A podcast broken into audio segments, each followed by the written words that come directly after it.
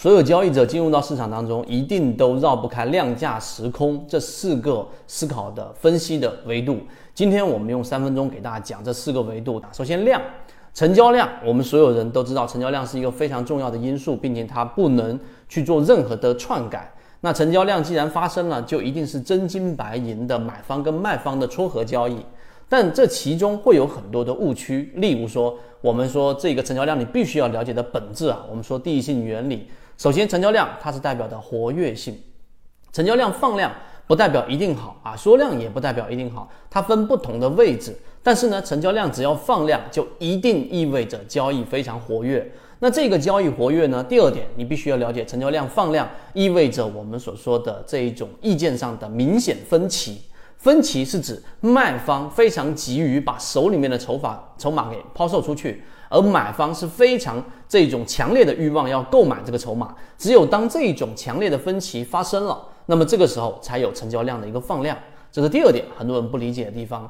当然，第三点，那成交量在不同的位置，例如说我们要说到第三点，成交量的放量突破，它要有一个预设条件。什么叫预设条件？也就是说，不是所有的放量突破都是好的。举个例子，以前我们说过，庄家有做这种骗线的交易，那自然它就会跌破某一种均线。同样，它也会做放量突破。你去看一看之前重庆啤酒那一波就知道了。那一个放量突破，那很多的这个散户不明所以就追进去，最终导致大幅的亏损。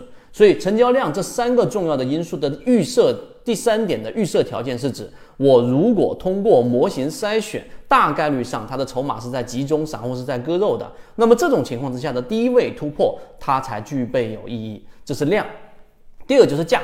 那价格上呢，啊，没有什么特别多去呃讲的，但有一点大家要知道，这个同样的资金，你十万或者二十万是买一百块钱跟十块钱的股票，那实际上买的股数不一样，但投入的资金是一样的，所以本质上来说，一百块跟十块只是我们常规感受到的股价高低而已。但是呢，在价格这个维度上，我们真正的分析框架，你必须要了解，价格要分为技术分析的这一个价格跟价值分析的价格。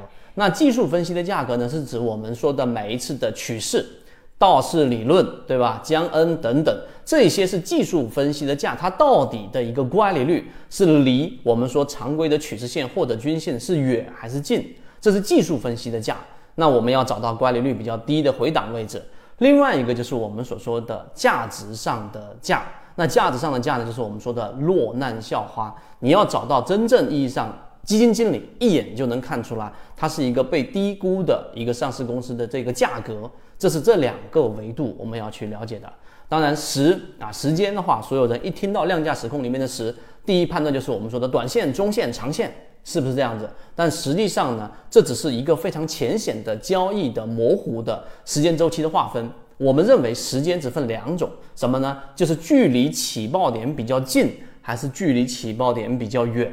当然，所有人都说那不是废话吗？我肯定希望比较近了。那这个时候就得考虑到游资，游资是整个市场上涨的催化剂。所以你没有游资思维，你并不了解游资是怎么样推动一个股价快速爆发的时候，实际上你很难靠近起爆点。这个在第三个维度当中，我们要重点的去思考一下。当然，最后一点就是所有人都了解空啊，那空就是我们所指的一个标的的上涨空间，并不是说像茅台一样这一种不断持续上涨，所有人都一致看好的标的，它就一定是能挣钱的，并没有那么简单。所谓的空是指我们要了解到一个标的，在你介入的时候，或者把它筛选到你的鱼池范围之内的时候，你要了解它到底具有多大的一个空间。这种情况之下呢，你要了解到底你的交易模式是属于刚才我所说的追强突破。这种位置的空间到底有多少？你要有一个大概的预估。另外一种就是我们说超跌，然后呢，我们以前叫做基金被套，大资金被套的情况之下，它不会像散户这样轻易的去做割肉。这个时候呢，它叫做多杀多，就是它本身就是一个多头，它会拿一部分资金快速的杀跌。那么这种达到了蓝色超跌区域的时候，这种。